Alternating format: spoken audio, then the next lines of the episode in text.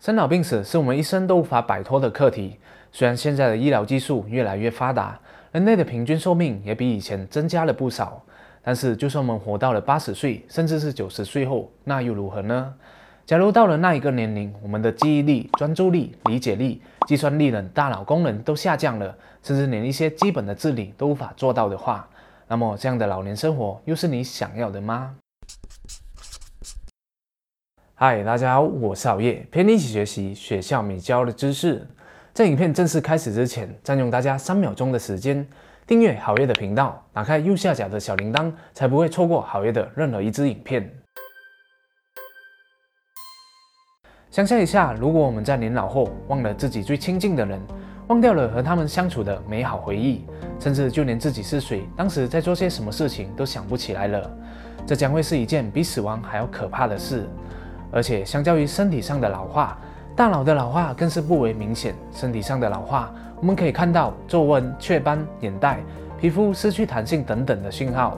但是呢，大脑的老化我们实在难以察觉。等到我们察觉的时候，要预防也有点太迟了。所以今天好要和大家分享的这本书就叫做《不老的脑》，作者是久贺古亮，是位同时拥有日本和美国医师执照的医学博士，从美国约鲁大学医学院精神医学系毕业。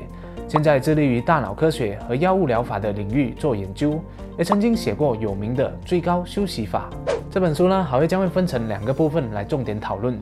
上半部呢，就会主要和大家讲解为什么人的大脑会变老，到底是什么主宰着我们的寿命以及大脑的老化因素，还有又是什么原因导致明明是同龄的人，有的却看起来比较年轻，也有的却显得非常的苍老。好了，废话不多说，我们马上来开始吧。当我们跌倒擦伤了膝盖，几天后伤口就会愈合，这是为什么呢？这是因为有细胞分裂这一个功能无时无刻的在我们的体内运作。细胞分裂会制造出新的细胞，目的就是为了可以代替老旧、死亡或是受伤的细胞，也是帮助我们成长和繁殖的重要功能。但可惜的是，正常的人类细胞并不能无限的分裂下去，而是有次数极限的，大概能分裂出五十次左右而已。而这种次数叫做海弗列克极限 （Hayflick limit）。当我们的细胞达到这一个极限时，就会停止分裂，然后死掉，导致我们的身体器官老化。我们的人体就好像是一部机器一样，使用久了以后，零件自然就会磨损，然后导致越来越多的系统开始故障，最后就会报废掉了。而细胞就好像是机器里的零件一样，损坏了以后就会导致整个身体老化，最后死亡。那么，既然每个人的海弗列克极限都是差不多一样的，为什么明明是同龄的人，有的看起来比较年轻，而有的却显得非常的苍老呢？现在就让我们来认识一下这一个叫做端粒 （telomere） 的小东西。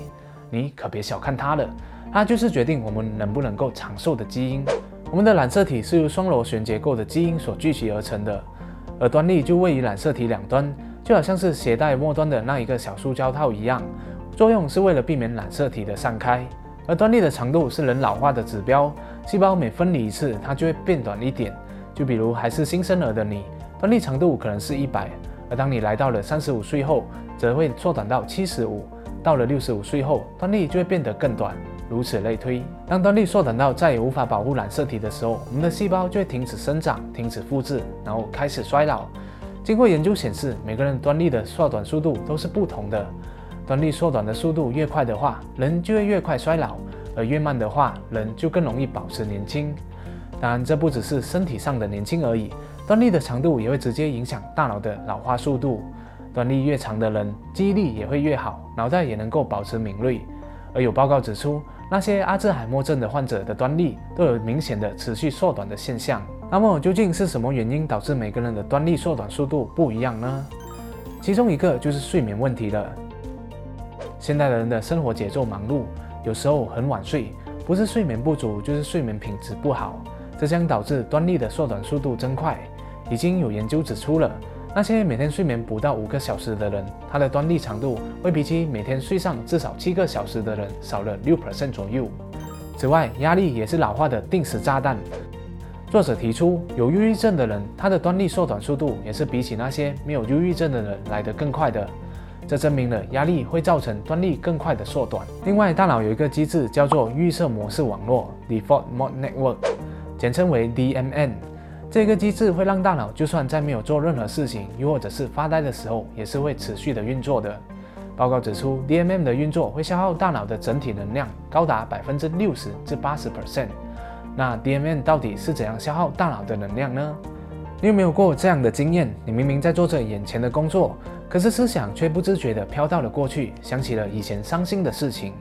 又或者是当你难得出去旅行的时候，却又想起了等下旅行结束后又要开始工作了，面对讨厌的老板，心情顿时就不自觉地忧郁了起来。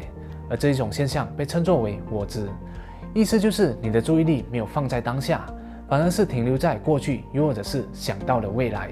我执就好像呼吸一样自然，平时如果我们没有特别留意的话，我们的注意力通常就会飘到了过去，又或者是未来。这样做就会很容易消耗大脑的能量，让你的大脑很容易感到疲累，也无法专注眼前的工作。不过最严重的还是过度使用 DMM 会使你的大脑很容易积累更多的杂质，叫做 B 淀粉样氮。这些杂质积累在你的大脑中，会导致你很容易患上阿兹海默症，造成你的大脑的功能退化。听完了这些原因后，你是不是开始担心自己会比同龄人更容易老化？担心自己的记忆力、专注力会不如从前呢？别担心，下期好月将会和你分享《不老的脑》里面所提出经过科学验证的方法，来帮助你延缓老化，保持大脑的年轻，提升你在学习上和工作上的效率。谢谢大家的观赏，今天的分享就讲到这里了。如果你喜欢好月的影片的话，就请你订阅好月的频道，点赞和分享哦。那如果不小心点到小铃铛的话，就更好了。这样好月每周三和周日晚上七点半就可以争取弹在你面前的机会了。我们下一集再见。哦，对了，对于身心疲累，又或者是总是感到压力重重、睡眠不足的朋友，也可以加入好月的动画说书线上课试试看哦。不是我想要营销，那里面就收录了许多有关于高效休息的动画说书解读，比如睡眠革命、抗压力以及高效休息法，帮助你学会用科学的方法达到高效休息的作用。马上就点击下方链接了解详情吧，拜拜。